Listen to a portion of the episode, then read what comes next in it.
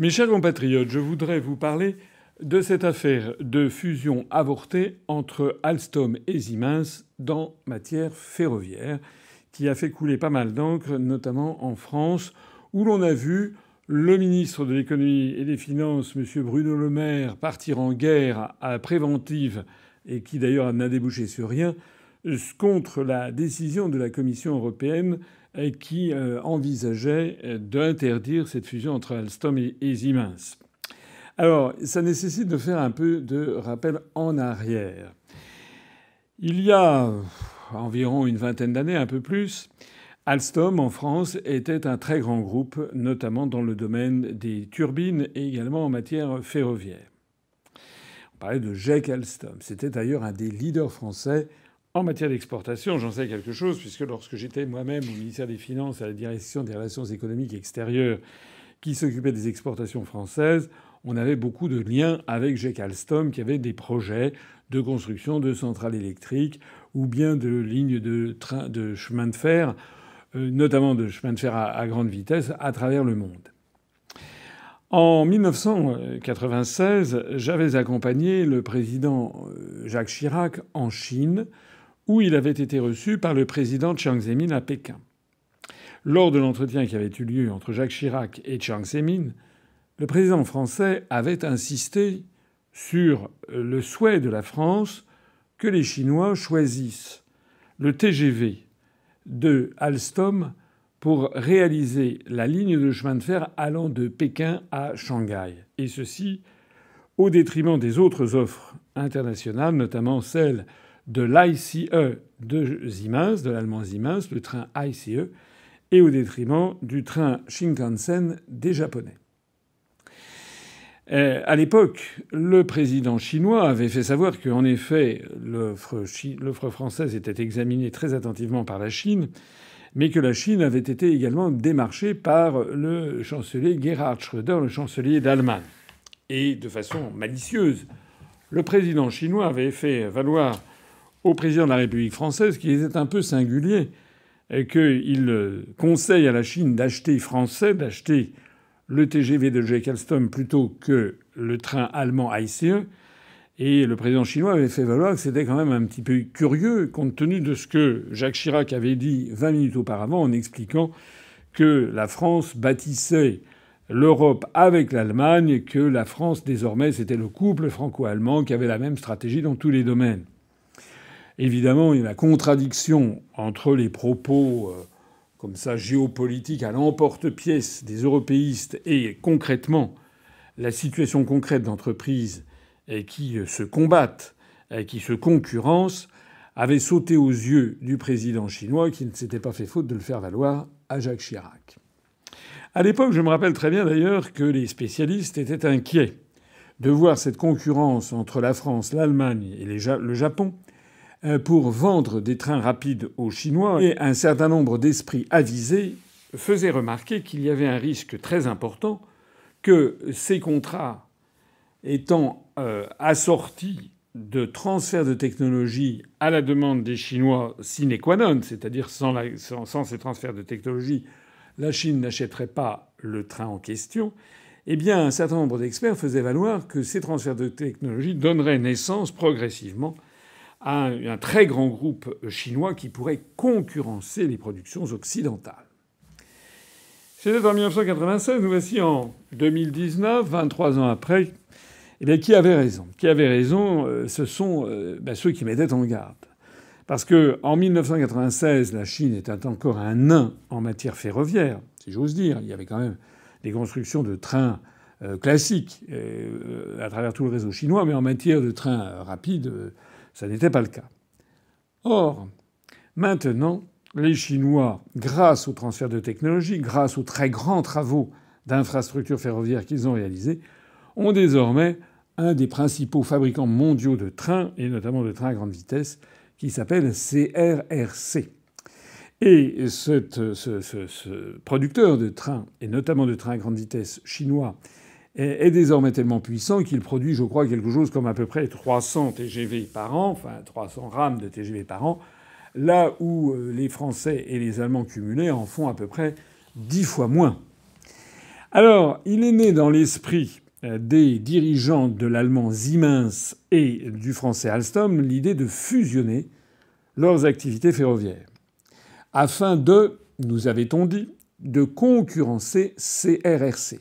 Et c'est là que M. Le Maire, le ministre de l'économie, ainsi qu'un certain nombre d'autres ministres, et M. Macron au passage, ont fait valoir qu'il fallait absolument que la Commission européenne autorise ces fusions.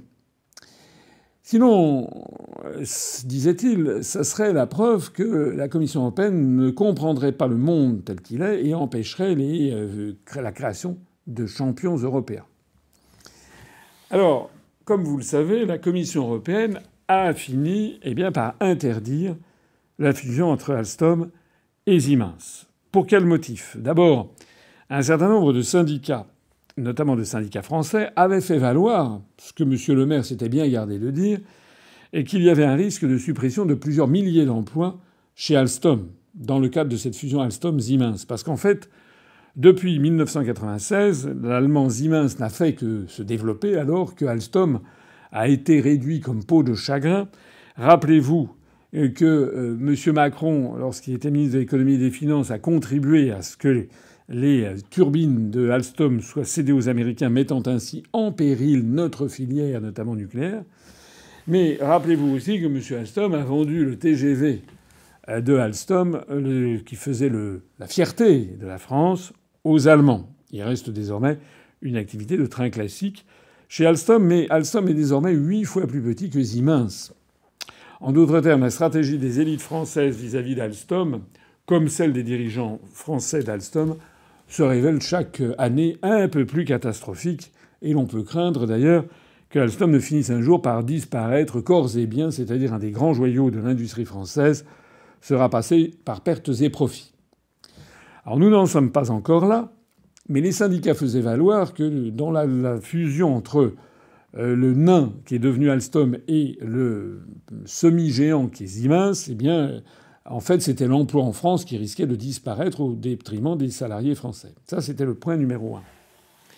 A un point numéro deux qui a retenu la Commission européenne, c'est qu'elle a estimé que Siemens et Alstom ont un quasi-monopole à eux deux de tout ce qui est la signalisation ferroviaire. Puisque dans un chemin de fer, il y a pas seulement les rames qui circulent, mais il y a également euh, les rails. Et puis également tout ce qui entoure les rames et les rails, c'est-à-dire la signalisation, les systèmes informatisés, etc., etc. Or, sur ce point, euh, le chinois CRRC représente une menace égale à zéro. Et donc la Commission européenne a estimé qu'il euh, y avait un risque de quasi-monopole sur la signalisation ferroviaire en Europe au profit de Alstom et Siemens si les deux groupes fusionnaient. La Commission européenne a donc décidé de interdire la fusion. Et aussitôt, on a vu le cœur des pleureuses européistes qui s'est indigné de la décision de la Commission européenne en faisant valoir que le droit de la concurrence euh, qui sévissait en Europe était trop centré sur l'Europe et méconnaissait la problématique générale du monde et que cette interdiction de créer un champion européen Alstom Siemens allait profiter en plein euh, à la domination du groupe ferroviaire chinois CRRC. Alors qu'est-ce qu'il faut penser de tout ça? Ben D'abord, ce que disent les européistes n'est pas faux. En fait, la Commission européenne se fiche comme d'une guigne de créer un champion européen. Elle l'a d'ailleurs déjà montré dans le passé, elle le remontre cette fois-ci, elle s'en fiche. Alors moi, ça me fait sourire, si j'ose dire, tristement. Ça me donne une joie maligne, une Schadenfreude, comme disent les Allemands, puisque tout le public est, témoin que ça fait maintenant des années que j'explique que l'un des arguments avancés par les pro-européens qui dit il faut faire l'Europe pour avoir des champions européens, la France toute seule est trop petite, etc., etc. Il faut construire des grands mastodontes pour faire contrepoids aux États-Unis, faire contrepoids à la Chine. Ça fait 12 ans que j'explique que tout ça, c'est du bobard. Eh ben voilà, c'est du bobard, ça vient d'être confirmé par la Commission européenne. Et rien ne me fait plus rire d'une certaine façon que de voir la déconfiture de M. Macron, de M. Le Maire, qui d'un seul coup euh, se rendent compte que les bobards auxquels ils, pensaient peut-être croire eux-mêmes, eh bien en fait euh, leur sautent au visage. Non, la Commission européenne et la construction européenne n'a aucunement vocation à construire des champions européens. D'ailleurs, j'ai suffisamment expliqué que l'article 63 du traité sur le fonctionnement de l'Union européenne qui autorise les délocalisations puisqu'il autorise la totale liberté de circulation des mouvements de capitaux, cet article 63 ne fait à aucun moment de distinguo entre les pays membres de l'Union européenne et les autres. Donc les traités européens ont en réalité pour conséquence, tout simplement, d'empêcher la constitution de champions européens. J'espère qu'au cours des semaines et des mois qui viennent pendant la campagne européenne, on va arrêter d'asséner cette sottise aux Français. La construction européenne ne permet pas de créer des champions européens. C'est le premier enseignement. Le deuxième enseignement, c'est qu'en définitive, il semble que M. Poupard-Lafarge, le, directeur, le président directeur général d'Alstom, se soit fait rapidement une raison de cette affaire. Et d'un seul coup, on apprend aujourd'hui même, nous sommes le 7 février, que finalement Alstom va peut-être aller se vendre à Bombardier, c'est-à-dire euh, aux Canadiens. Une grande entreprise ferroviaire canadienne. Et d'un seul coup, on nous explique que tout ça est très bien et que ça pourrait finalement faire l'affaire. Alors ça veut dire quoi? Ça veut dire que le périmètre de l'Europe, c'est du bobard. Hein? En fait, je l'explique depuis des années, ça aussi, le jeu du capitalisme mondial, le jeu des grandes entreprises industrielles, se moque comme d'une guigne du périmètre de l'Union européenne. En fait, ils ont essayé avec Siemens, ça a été retoqué. Maintenant, Alstom va essayer de fusionner avec le Canadien Bombardier. Voilà, donc ça n'a aucun sens, l'Europe. C'est le deuxième enseignement. Le troisième enseignement, c'est que je voudrais attirer l'attention de mes compatriotes sur la réaction de M. Le Maire, mais aussi la réaction de M. Roux de Bézieux, Geoffroy Roux de Bézieux, le président du MEDEF, un certain nombre de journaux et de magazines français qui sont montés au créneau sur cette affaire en disant c'est un scandale, la Commission européenne n'a pas pris en compte que la menace chinoise, il faut qu'on soit solidaire entre Européens, il faut qu'on construise des champions européens face à la menace chinoise. Je voudrais poser une question à tous ceux qui me regardent. Pourquoi est-ce que ce serait plus menaçant d'avoir la Chine plutôt qu'un très grand groupe ferroviaire chinois, plutôt qu'un très grand groupe ferroviaire canadien, ou plutôt qu'un très grand groupe ferroviaire allemand. Pourquoi? Pourquoi, dans l'esprit des élites françaises, il faut absolument se rapprocher face à la prétendue menace chinoise? Je commençais au début de cet entretien en rappelant que le président Jacques Chirac, en 1996, avait dit au président chinois Chiang Zemin Nous sommes prêts à une coopération stratégique franco-chinoise pour vous vendre le TGV de Pékin à Shanghai. N'allez pas acheter le train haïtien des Allemands de chez Siemens. Donc en, en 1996, le discours officiel de la République française, porté au plus haut niveau par le président Jacques Chirac en personne, que j'ai vu de mes yeux vus à Chongnanhai, c'est-à-dire dans la partie de la cité interdite de Pékin réservée aux dirigeants du régime. J'ai vu de mes yeux vus, j'ai entendu de mes oreilles le président Chirac expliquer tout ça au président Chiang Zemin. À l'époque, on considérait donc qu'il était tout à fait normal d'envisager une coopération franco-chinoise plutôt qu'une coopération franco-allemande, ou qu'une coopération franco-canadienne, comme elle semble se profiler maintenant. C'est le troisième enseignement sur lequel je vous demande de réfléchir. Derrière la construction européenne, il se cache du racisme latent. En réalité, je l'ai déjà dit et je le répète, la construction européenne s'apparente à un apartheid planétaire.